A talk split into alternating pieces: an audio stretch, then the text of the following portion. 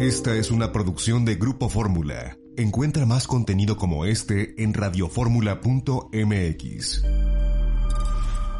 Se realizó la COP1 en Berlín hasta la edición 26 del año pasado en Glasgow. Jefes de Estado, jefes de gobierno, ministros de ecología, de medio ambiente, ambientalistas y expertos de todo el mundo se han reunido disque para ponerse de acuerdo en cómo resolver el problema del calentamiento de nuestro planeta y eliminar los peligros que éste representa para la supervivencia de nuestra civilización, como la conocemos, y hasta de nuestra especie. Este es un problema grave. Es un hecho científicamente comprobado y no un cuento chino, como afirman el expresidente de Estados Unidos Donald Trump y otros populistas alrededor del mundo, que desde esa primera COP1 a la fecha, la Tierra se ha vuelto más caliente, se han emitido cada vez más gases de efecto invernadero que contribuyen al calentamiento planetario. Esto mientras la población ha ido en aumento y demandando cada vez más alimentos y productos cuya producción afecta el clima y complica más el problema. Para entender la gravedad de la situación basta conocer algunos datos que contiene el reporte anual sobre el clima 2001, 2021, perdón, elaborado por los Centros Nacionales de Información Ambiental de Estados Unidos. Desde 1980, la temperatura de la Tierra ha aumentado 0.08 grados Celsius, pero desde 1981 la tasa de calentamiento fue por más del doble, 0.18 grados Celsius por década. 2021 fue el sexto año más cálido registrado según los datos de temperatura de la, de la Agencia de Medio Ambiente de Estados Unidos. Esto desde hace 143 años. Promediada en la Tierra y el océano, en 2021 la temperatura de la superficie fue 0.84 grados más cálida que el promedio del siglo XX de 13.9 grados. Los nueve años desde 2013 hasta 2021 se encuentran entre los diez años más cálidos registrados. Y de acuerdo con eh, una agencia de Estados Unidos, 2022 será uno de los diez años más cálidos de los últimos 143 años. Entonces tenemos que un problema grave. Desde la COP1 la población del mundo creció en poco más de 2.223 millones de personas. El nivel de los mares aumentó casi 10 centímetros y los desastres causados por el cambio climático han sido cada vez más frecuentes y devastadores. No estoy hablando aquí ya del fin de los glaciares y otros problemas nada más algunos. En resumen, yo creo que lo que va a ocurrir en este COP en Egipto va a ser lo mismo que ocurrió en las 26 eh, ediciones anteriores. Va a haber mucho bla, bla, bla, bla, bla, pero pocos resultados, si es que alguno, porque la verdad, el problema no se ve que lo quieran resolver. Sí, José Luis. Déjame dar una visión alternativa al bla, bla, bla. Me, parece que eh, esta cumbre en particular va a tener un perfil quizá más alto desde el ángulo de las agendas políticas, porque acaban de confirmar que va a asistir el presidente Biden de Estados Unidos. Creo que eso en realidad le pone a la, a, la agenda entre el mundo desarrollado una mayor importancia. Otro de los cambios que se espera es el seguimiento al dinero que, se, que ya se autorizó desde hace algunas COPs precisamente para instrumentar el cambio climático, que era de alrededor de 100 mil millones de dólares, y saber qué ha pasado con eso va a ser positivo. Y finalmente, creo que es importante que los países han acordado ya, Eduardo, actualizar sus metas no de manera quinquenal como era antes, sino ahora de manera anual. Creo yo que tus, tus datos duros son irrefutables, así está la realidad, pero la alternativa de no reunirse e ignorar el problema no es una alternativa deseable. Me parece que cada año las COPs van a, tomando un poco más de fuerza y la presión, como en todo, es de orden político. Comparo, por ejemplo, con el GATT o la OMC, que también tardó décadas y, y sigue tardando décadas en dar frutos en particular para eliminar las fronteras arancelarias y no arancelarias al comercio. Creo que la COP, tienes tu razón, va a haber algún rollo que se va a sustentar, pero lo veo positivo que se reúnan y muy importante la presencia de Estados Unidos ahí presente. Bueno, va a llegar un presidente totalmente derrotado políticamente, si te refieres a Joe Biden, porque las elecciones de mañana le van a partir toda la Madonna al señor Biden. Va a llegar después de perder la Cámara de Representantes, tal vez perder el Senado. Va a ser un presidente sin poder de decisión, podrá llegar a echar mucho perico en Egipto, pero ni quien lo pele, porque quienes van a decir todo esto son una bola de congresistas, la mayoría republicanos trompistas, que niegan el calentamiento global, mi querido José Luis. Yo no comparto tu optimismo porque he oído lo mismo durante 26 años. En fin, tú ves el vaso medio lleno, yo lo veo vacío. Sí, Luzma. Oye, si recordaremos el tema de la semana pasada era sobre el plan Sonora que había venido John Kerry a México, un poco para alinearlos el plan de México sobre las energías renovables, las energías limpias, y que es parte como del tema que comenta José Luis, que Joe Biden quería llegar a Egipto pues con la idea de que estamos en América trabajando por las energías limpias, entonces habrá que ver qué pasa porque se supone el plan Sonora lo iba a llevar Marcelo Ebrard también a, a este COP27. Claro, como llevaron el plan de paz para Rusia y Ucrania, Naciones Unidas. Ja, ja, ja. Guillermo. Yo sí les tengo una muy buena noticia, porque sí, considerando que no va Joe, que va Joe Biden, pero no tiene liderazgo, pero sí fueron el gobernador de Nuevo León y el alcalde de Monterrey. que seguramente no, tendrán muchísimo que aportar, independientemente que cuando vuelvan seguramente nos contarán de las bondades del destino turístico. Efectivamente, si no hay liderazgos importantes políticos, todo esto es una hipocresía, se habla de ello, eh, pero no se toman las acciones. José Luis, te referías al dinero, 100 mil millones de dólares que se supuestamente iban a invertir desde hace cuántos años, ya se me olvidó. No los invirtieron. Ahora van a decir en qué se han invertido. Vamos a ver si invirtieron. A ver cuánto de esa lana no se clavaron. O sea, el problema es ese. Estamos hablando de un sistema político alrededor del mundo en donde estás viendo democracias desacreditadas y autoritarismos que les vale un cacahuate. O sea, el problema es más grave. Yo lo veo muy grave. Pero bueno, yo creo que sí podemos estar de acuerdo que la alternativa, que la mejor alternativa no es que no se haga nada o que no se convoque a las partes. es que, es que, perdóname, el hablar y el hablar y el hablar no resuelve un solo problema. Lo que resuelve problemas es la acción. Y se ha visto muy poca acción desde 1995. Bueno, ¿para qué te digo? Desde 1980 y tantos, en donde por ahí hubo una reunión de medio ambiente a nivel mundial. Hijo, ya pasaron cuarenta y tantos años. En fin, vamos a ver qué ocurre. Ah, vamos a los mensajes regresamos. El Instituto Nacional de Estadística y Geografía, el INEGI, nos da a conocer su indicador de la confianza del consumidor. Este es un indicador muy importante, se basa en encuestas, donde a la gente le preguntan cómo ves la economía ahorita, cómo la ves relacionada con el pasado, cómo la ves relacionada con el futuro, cómo ves tu economía personal hoy, cómo está tu economía respecto a hace un mes, hace 12 meses, cómo la ves a futuro tu propia economía, tu situación económica. Es muy importante porque esto indica qué tanto la gente piensa irse a comprar cosas, productos, servicios, y esto a las empresas también les sirve para calcular cómo será la demanda por los productos y servicios que ellos le ofrecen al consumidor. Y parece que este indicador desde hace ya varios meses, mi querido José Luis, está diciendo que pues estamos medio desconfiados los consumidores. Hay cinco factores o cinco subíndices que se promedian para sacar este índice, Eduardo, y efectivamente esta mañana el INEGI dio a conocer el resultado del mes de octubre.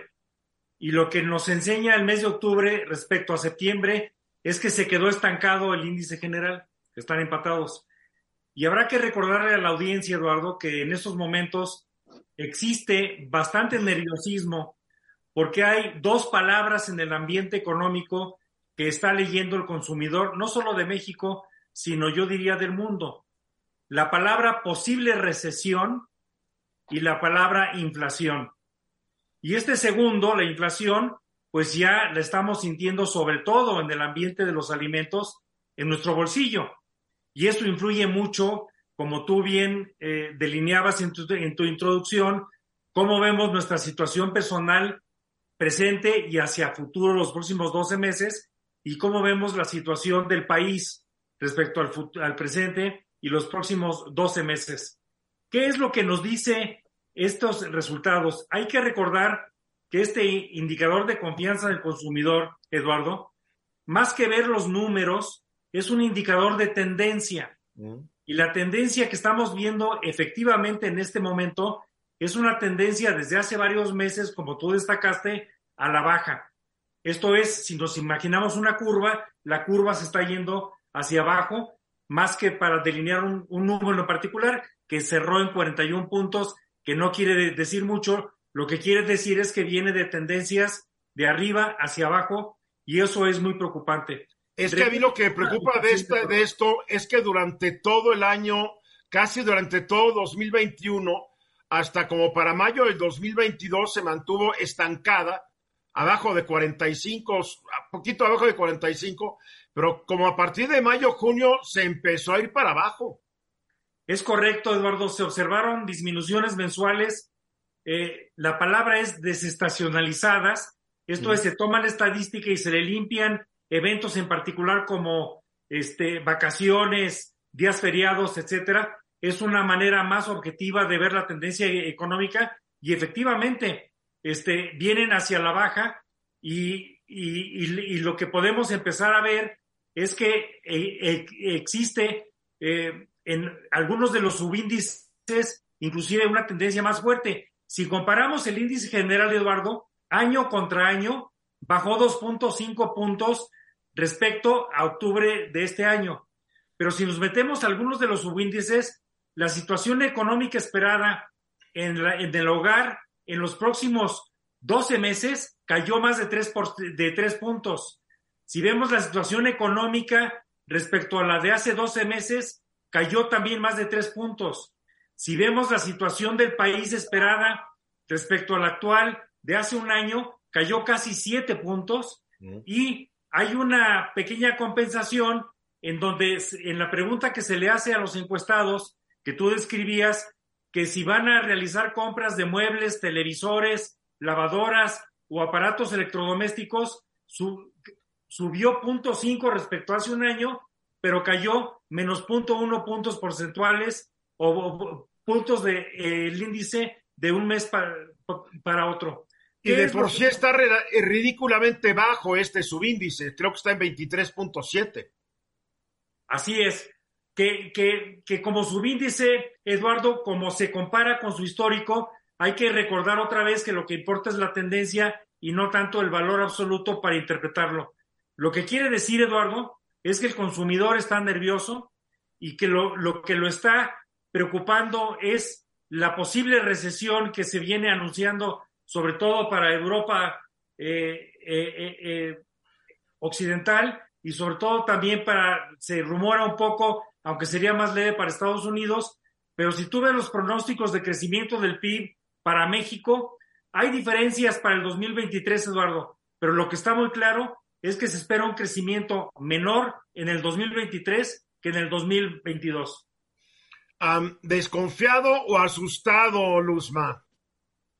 Oye, pues yo, bueno, yo creo que el tema de la percepción es un tema muy importante porque la gente percibe, no se percibe segura económicamente para los próximos meses y eso hace que pues se frene la economía y creo que en realidad ahorita estamos viviendo los verdaderos resultados de la pandemia porque muchas veces hubo subsidios, hubo apoyos y ahora que la pandemia ha terminado y que la gente le ha dicho, bueno, exactamente cuente cuántas canicas tiene o cuánto dinero tiene en su morral, pues la gente se da cuenta que no tiene y que tiene que cuidar lo que, lo que sí tiene porque puede ser que las cosas vengan difíciles. El tema de la recesión en, en Europa pues hace que las cosas sean complicadas y lo único que puedo anotar es que al final, a ver si el presidente no se enoja con los resultados o esta percepción que manda el INEGI como el gobernador de Zacatecas que no que considera que no se está midiendo adecuadamente, ¿no? Porque no le beneficia o no El gobernador de Zacatecas no es el mejor. Mejor no digo nada. Dos más dos, rápido, que lo conteste rápido. Dos más dos, gobernador. A ver, Guillermo, este temor además creo que se complica porque se han perdido muchos empleos en el sector formal. Fundamentalmente ese es el escenario. Digamos que la única esperanza que nos queda es que como el año que entra es el año de cierre gubernamental, haya más gasto público, independientemente de que haya elecciones en dos estados. Pero tal vez el año de Hidalgo, ¿no? Por, por eso tienen que gastar más. Esa sería la esperanza, que hubiera más gasto público y que eso generara algo de derrama. De otra forma, el pronóstico que presenta José Luis sí es terrorífico, por supuesto. Veremos esa derrama en el último año de un gobierno que ha sido diferente a los que lo precedieron? Ahí está la pregunta. ¿Va a gastar nomás para ganar una elección el presidente López Obrador? O la pregunta también que sería prudente, ¿va a haber el suficiente dinero para que pueda gastar con vistas a la elección del 2024, José Luis? Es una buena pregunta, Eduardo, porque el pronóstico de la ley de ingresos está suponiendo un crecimiento importante de la economía, que es un crecimiento de la base gravable, que significa un crecimiento de la recaudación. Y evidentemente los analistas eh, del sector privado, tanto nacionales como extranjeros, están esperando un crecimiento mucho más magro y, como lo comenté, inferior al del 2023. De ser cierto que la economía se desacelera hacia el 2023, lo que vamos a ver es que los pronósticos de ingresos no, no van a suceder y solo se puede ir por dos vías, o recortes al gasto o mayor endeudamiento. Y no hay que olvidar que el pronóstico del gobierno es tres veces lo que la mayoría de los pronosticadores nacionales y extranjeros están diciendo para el 2023 del PIB mexicano. Para cerrar, Eduardo, hay una parte positiva de la encuesta. No se muestra nerviosismo entre aquellos que están empleados por pasar a la fila de los desempleados. Eso en realidad es interesante porque la desconfianza entonces no viene por el miedo a perder el empleo, sino viene más bien por la inflación y por una posible desaceleramiento de la economía. Es que no sé si en una encuesta la gente quiere aceptar que los pueden correr, ¿eh? También. es deseo. no, vamos a ver. Mensajes. Un minuto después de la hora. El asesinato de una chica en Tebozotlán, en el estado de Morelos. La verdad es que ya no sabemos dónde mataron a esta chica. Ariadna Fernanda López, de 27 años de edad. Se la encontraron muerta en Tepoztlán, Morelos, pero la última vez que la vieron fue en la Ciudad de México el 30 de octubre. Eh, y este es un caso más de el asesinato de una mujer en donde ni las autoridades se llegan a poner de acuerdo.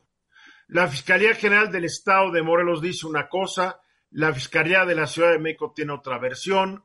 Eh, ya no sabemos qué pensar.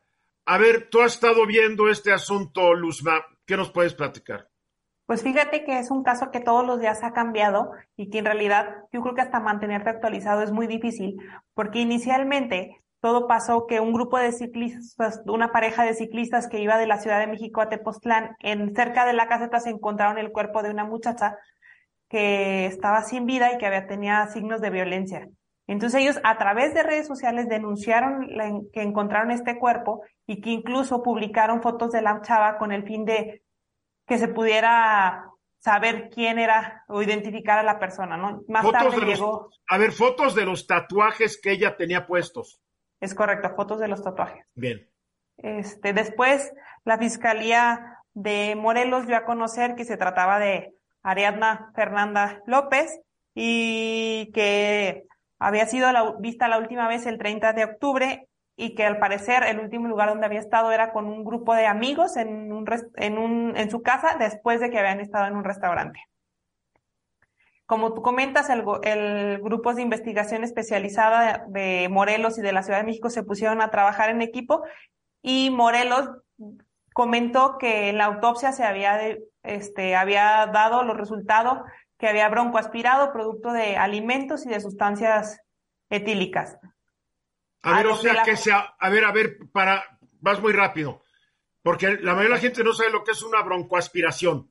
O sea, se ahogó. que se había atragantado, exacto. Se atragantó y se ahogó con lo que estaba comiendo. Ok. Y que, o sea, y que además había, tenía mucho alcohol en la sangre y que eso posiblemente había sido una de las causas de, del fallecimiento.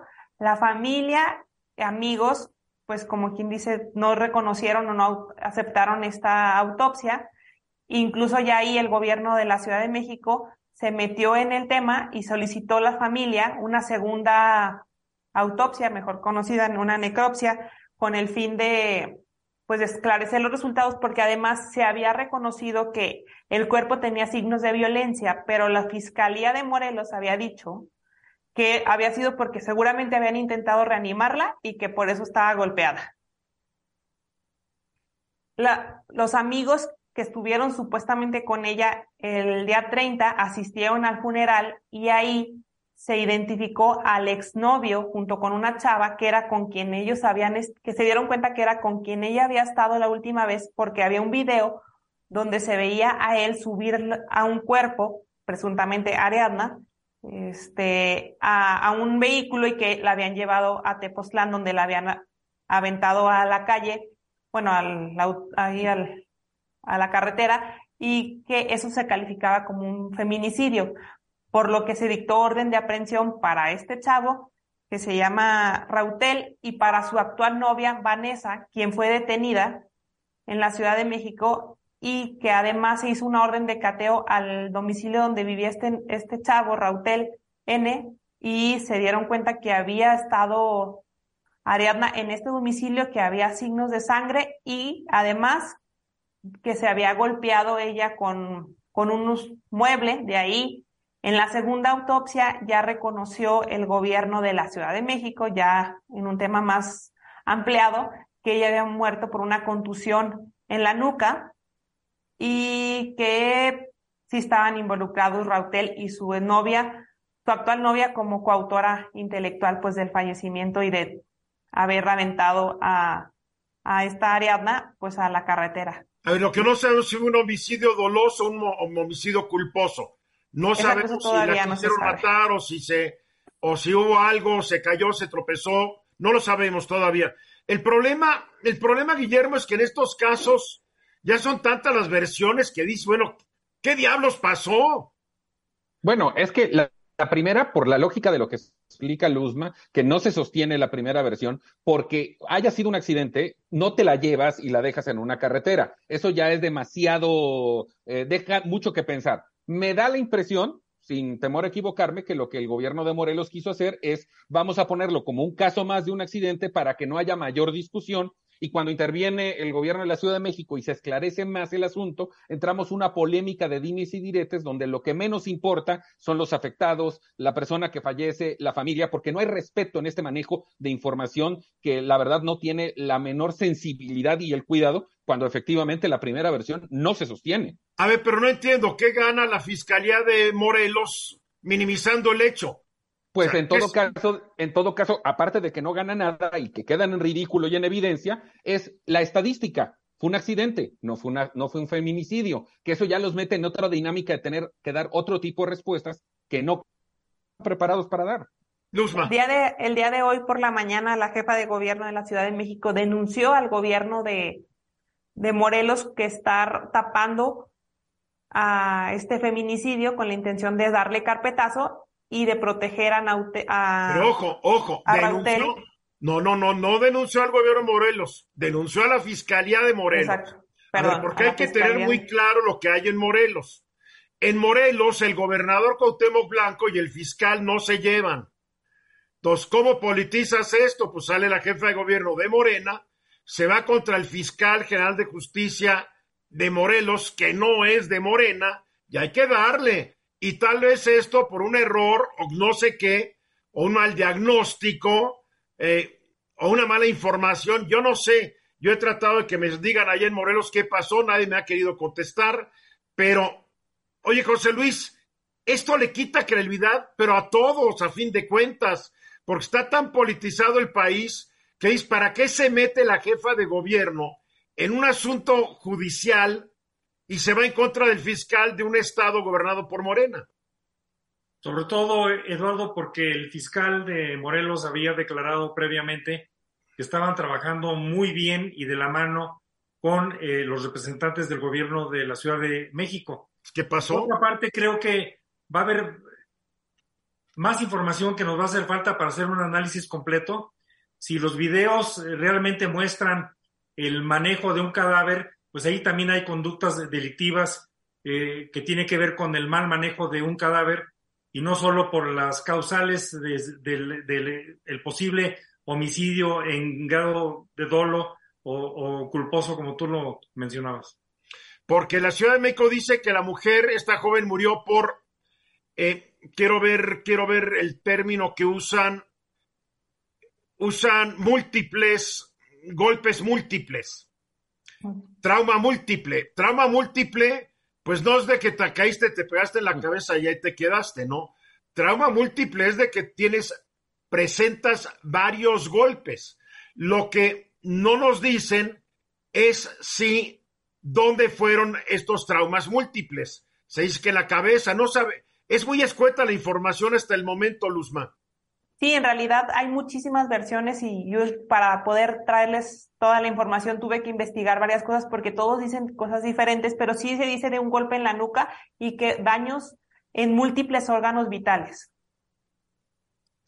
Y dices, este es un caso más de donde se ve la incompetencia de nuestras autoridades encargadas de procurar justicia.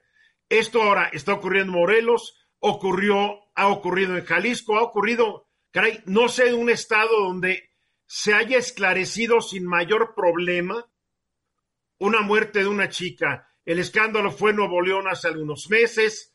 ¿Qué diablos pasa? ¿Son tan mal preparados los médicos legistas? ¿Están mal preparados los fiscales? ¿Qué pasa? es pues demasiada coincidencia.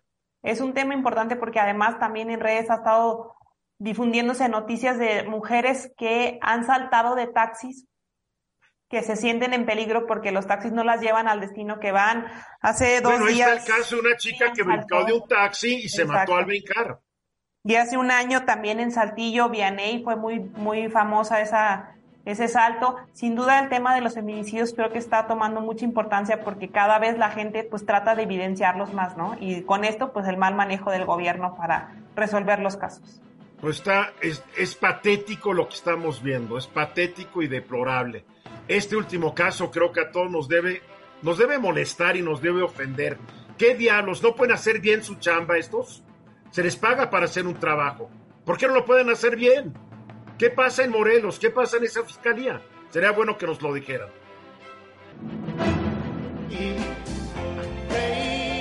Pablo Gómez es viejo luchador de izquierda, es el actual titular de la Unidad de Inteligencia Financiera de la Secretaría de Hacienda, ha sido diputado, ha sido senador, es un legislador de una gran experiencia, maneja muy bien la tribuna, fue líder universitario, fue líder del movimiento del 68.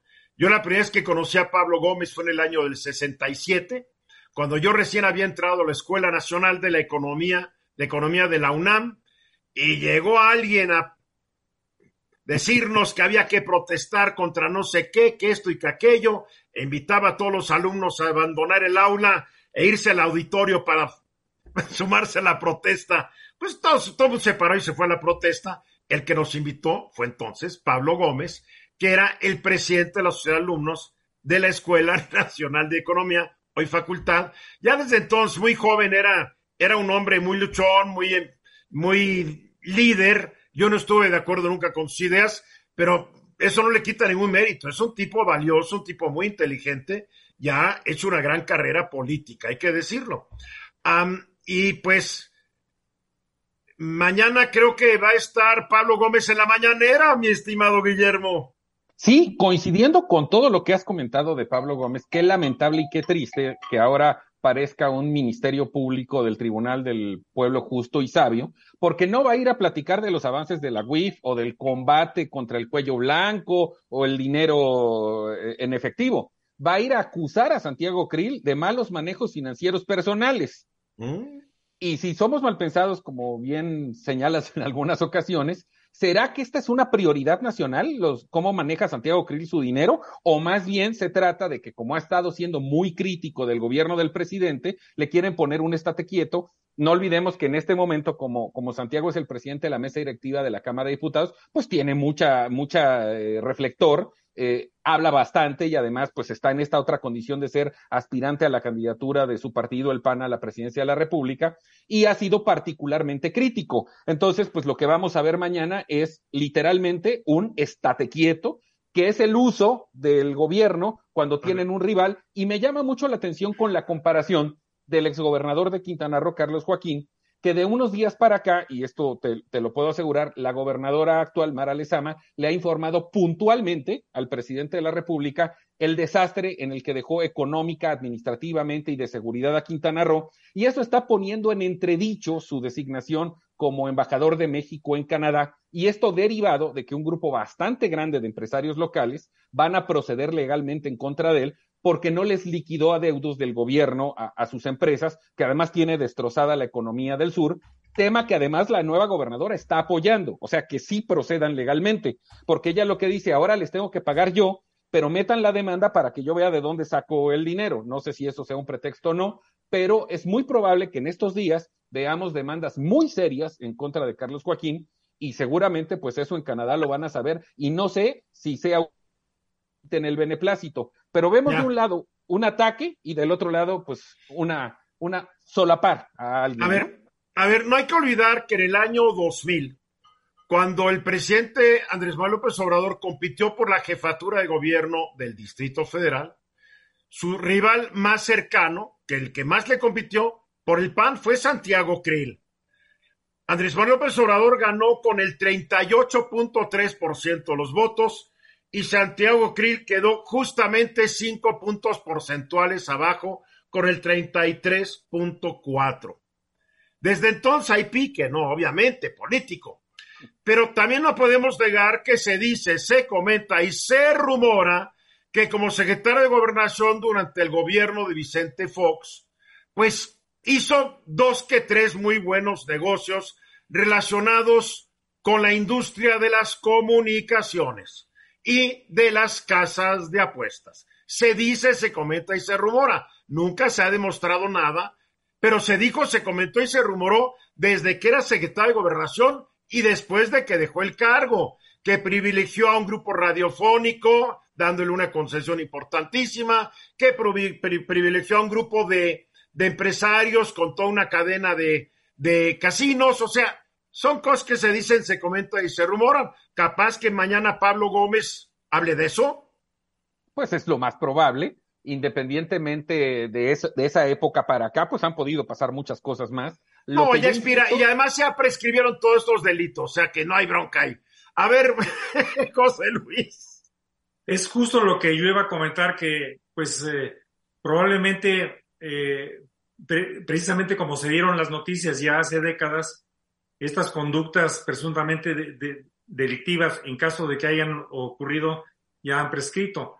Lo que sí me, me, parece es que pues hay que esperar hasta mañana a ver realmente qué es lo que pasa, pero sí me parece que no es conveniente que en ningún país del mundo, incluido México, se utilice la palestra de, la, de, de un informe cotidiano presidencial o conferencia de prensa, como le queramos hacer, para eh, precisamente hacer algo que los anglosajones, perdón por el anglicismo, le llaman character assassination, que es una manera de traducirlo de una especie de difamación.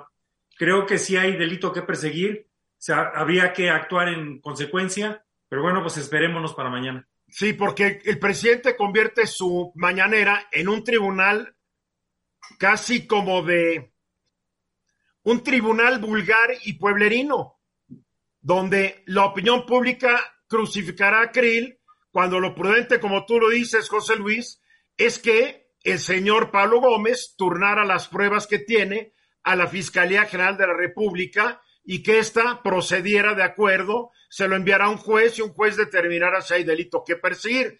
Pero estamos viendo un, un gobierno en donde todo se confunde y todo se utiliza eh, ya viste que ahora los que no estamos de acuerdo con la reforma política no solo somos traidores, ya no sé ni cuántos epítetos y cuántos descalificativos el presente ha utilizado para descalificar a los que no estamos de acuerdo con él. Creo que la última fueron como 10 o 12 descalificativos. Gracias, señor presidente. Luzma, realmente esta historia de Krill y Pablo Gómez allá en Zacatecas le interesa a alguien? Pues mira, Zacatecas nunca ha sido un estado muy panista, entonces la verdad tiene poco impacto. Lo que sí llama mi atención es que los gobiernos de Morena promuevan a los empresarios locales que demanden a gobiernos, o, sea, a quien estuvo en el gobierno anteriormente para que les, porque no les pagaron. Creo que al momento que ellos llegaron al gobierno, los actuales presidentes municipales, gobernadores, lo que tú quieras, pues sabían que había deudas, entonces no pueden ahora decir que echenle la culpa al anterior y demándenlo porque no les pagó. Pues Pero ahora todos los gobiernos han hecho ellos. siempre lo mismo. Todos los gobiernos, hasta los del mismo partido, llega un nuevo gobierno prista y le decía, hazte bolas, el que estaba ya no está, ya es como quieras. No, No, pero no ahora promueven que los levanten No, pero yo te, que, la, mi pregunta era si les interesa el caso Pablo Gómez Krill allá, en- en- porque creo que fuera la Ciudad de México a nadie le importa. Creo no, que esto es más bien, tiene poco impacto. esto es un chisme de la Ciudad de México, Guillermo, para concluir. Es un linchamiento político, porque igual y no va a pasar nada, nada más es hacerle la contra porque lo ha criticado. Mensajes. En instantes, la noticia que abrirá la conversación. No te vayas. 17 de noviembre, dentro de exactamente 23 días, dejará su cargo de gobernador de Oaxaca Alejandro Murat Hinojosa. Nos acompaña esta tarde por la vía Zoom. ¿Cómo estás, Alejandro? Eduardo, qué gusto saludarte a ti, a todo tu auditorio y pues este entusiasmado de este cierre a tambor batiente aquí en Oaxaca. Híjole, yo me acuerdo cuando te entrevisté, cuando primero aspirabas la candidatura, después cuando te dieron la candidatura, cuando arrancaste. Bueno, hemos hablado muchísimas veces, pero el cierre de un sexenio es cuando te das cuenta que qué rápido se va la vida, ¿no? La verdad, sí, eso platicaba, fíjate, con mi esposa Ivette, que este, también estuvo muy activa. Y déjame platicar, esta es una historia personal, pero mi hija, este, la más chiquita Ivette, eh, cuando yo ah, empezaba ni siquiera a saber si había posibilidad, pero empecé a caminar, yo estaba en Pinotepa de Don Luis y nació la chiquita y me habla, me dice, oye, vente para acá. Y ahora tiene ya nueve años. Entonces, este, pues sí, como lo dices, ahí es donde te das cuenta que el tiempo pasa. Y pues trajo torta bajo el brazo, eso sí, este, Eduardo. A ver, dime una cosa.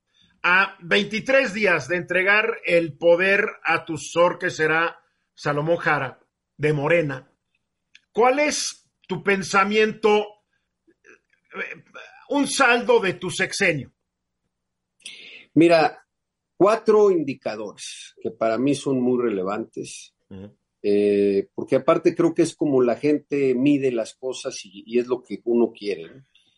Primero, eh, el Estado que vivió en la ingobernabilidad durante pues más de una década, ¿no? Sí. Esto- muchos se acordarán, eh, especialmente eh, las maestras, maestros, no había una relación de respeto. Hoy entregué 33 mil bases al magisterio, este, Eduardo, y bueno, hay gobernabilidad gracias a la orientación y el diálogo en Oaxaca. Seguridad. Este, este puente de muertos, Oaxaca estuvo a reventar, está de moda. ¿Y por qué lo digo? Porque si no hubiera seguridad para caminar nuestras calles, pues la gente no nos visitaría por más promoción que le quieras hacer. Porque antes Somos de que tú llegaras empezó a haber crisis en el turismo, la gente dejó de ir. Exacto. Y hoy pasamos, fíjate, eh, ya el 20% del presupuesto del Producto Interno Bruto, perdón, es, es, es producto del turismo. Mira. Así que, pues la seguridad que hay en Oaxaca, el octavo estado más seguro de todo el secretariado, pues está rindiendo frutos. Hoy que, pues la verdad, mi percepción nacional es que no la hay, que está muy difícil. ¿no?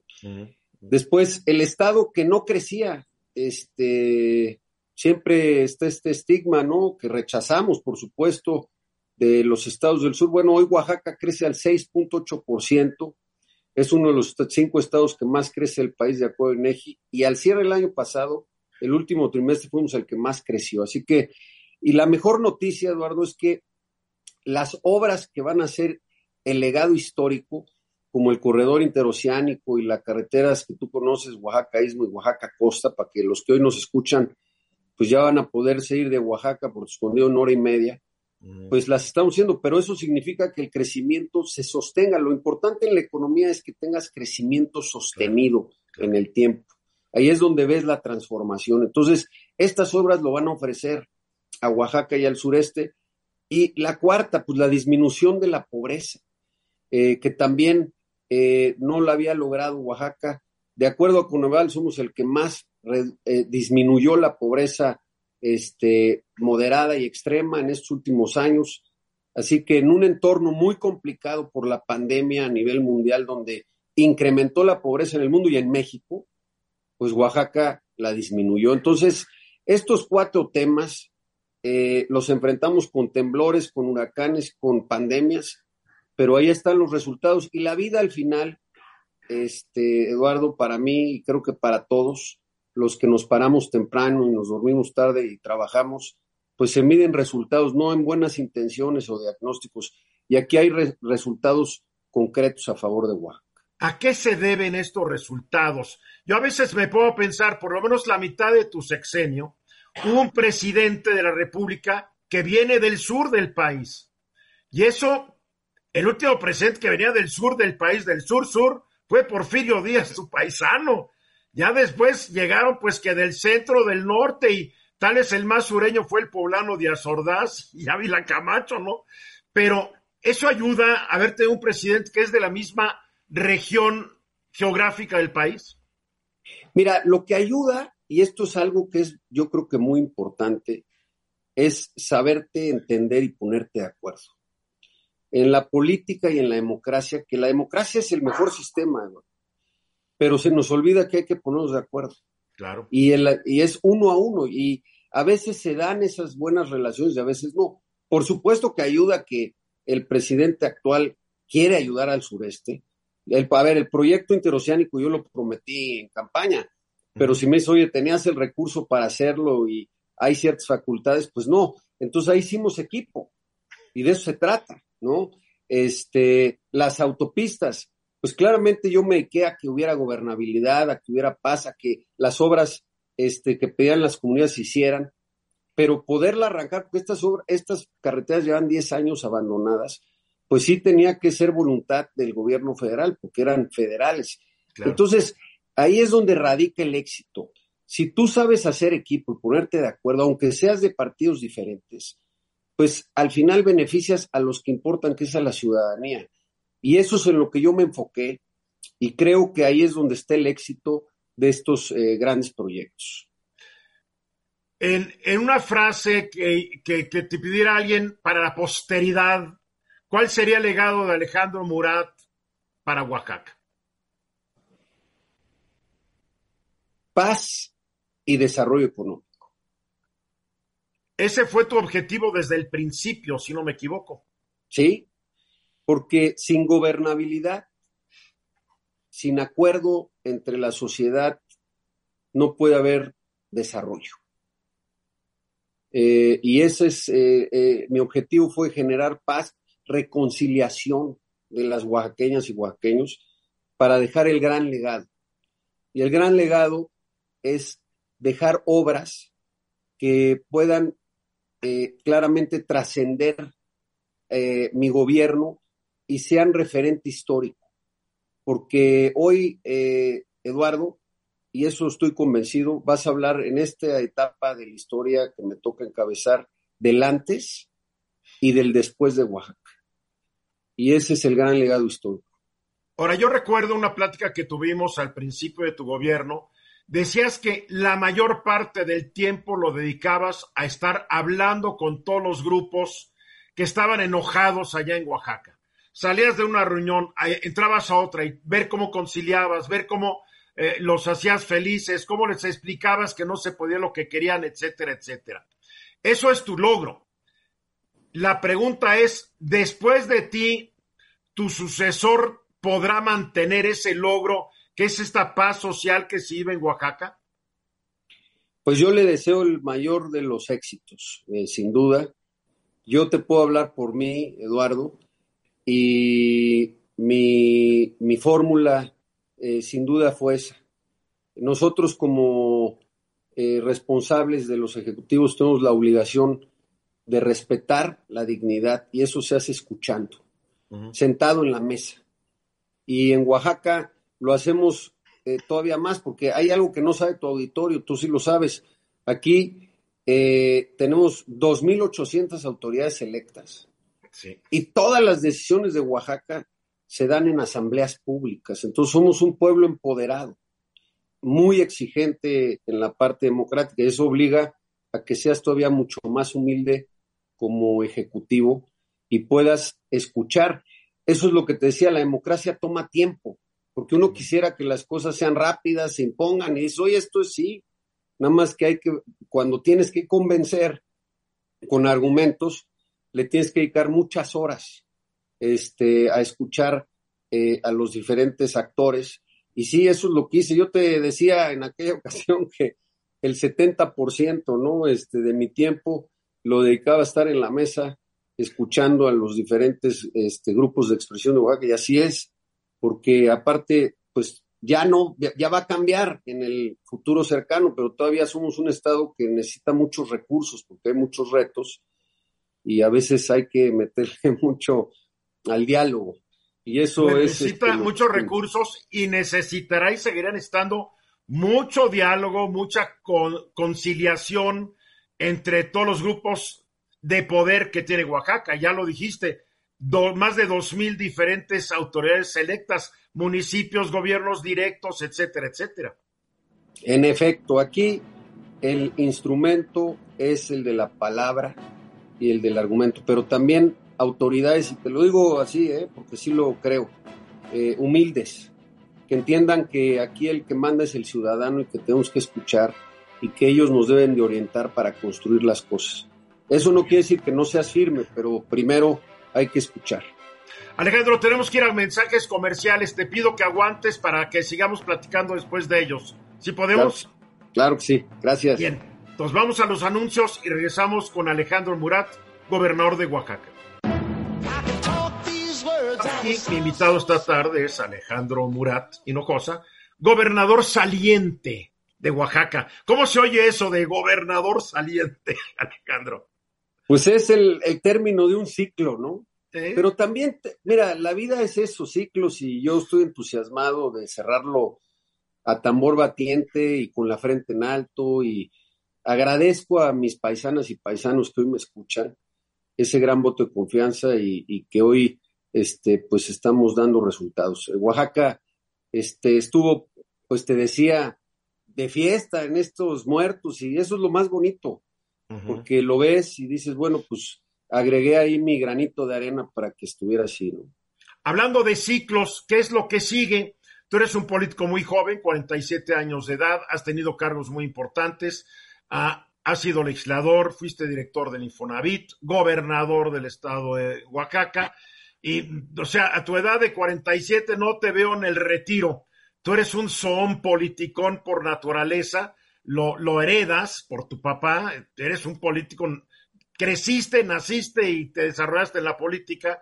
¿Qué es lo que sigue? Porque ya sabes, en esta época de la 4T hay especulaciones por todos lados que si te vas al gabinete del presidente López Obrador, que si te vas de embajador, que si te vas de candidato del PRI a la presidencia de la República, ¿qué es, qué es lo que tú quieres? Pues mira, lo primero es reconocer, porque yo agradezco que se hable de uno, ¿no? Malo que no se hable de ti. Entonces. Que digan, qué bueno que este se vaya hasta nunca, ¿no? Exactamente, es, ahí hay que preocuparse, ¿no? No, yo estoy ocupado, Eduardo, eh, la verdad es de que me siento muy animado. Creo que para poder eh, dar el siguiente paso hay que medir si lo has hecho bien o no. Y en ese sentido yo me siento contento de los resultados que he dado en mi trayectoria y especialmente ahora en Oaxaca. Y creo que pues este ejercicio que hice en Oaxaca me permite buscar abrir la conversación a nivel nacional. Entonces, es muy simple. Eh, quiero aspirar eh, primero a la candidatura de mi partido, eh, a ser el candidato a la presidencia, después encabezar una gran alianza que permita pues generar una plataforma en la que nos sumemos millones de mexicanas y mexicanos pues eh, para eh, claramente construir el México que todas y todos soñamos. Entonces, estoy eh, muy entusiasmado, te lo digo porque yo di resultados. Yo creo que en la vida lo más importante es la ejecución. Cierto. y, y, bueno, pues los diagnósticos, los espejitos, pues cualquiera los puede venir a presentar pero lo importante en la vida no es eso, lo importante es quién sí tiene el talante, el empaque para dar resultados. Y yo estoy convencido que lo he hecho y hoy quiero compartir esas experiencias, pero especialmente eh, plantear una idea de país eh, que lleve a México al siguiente nivel.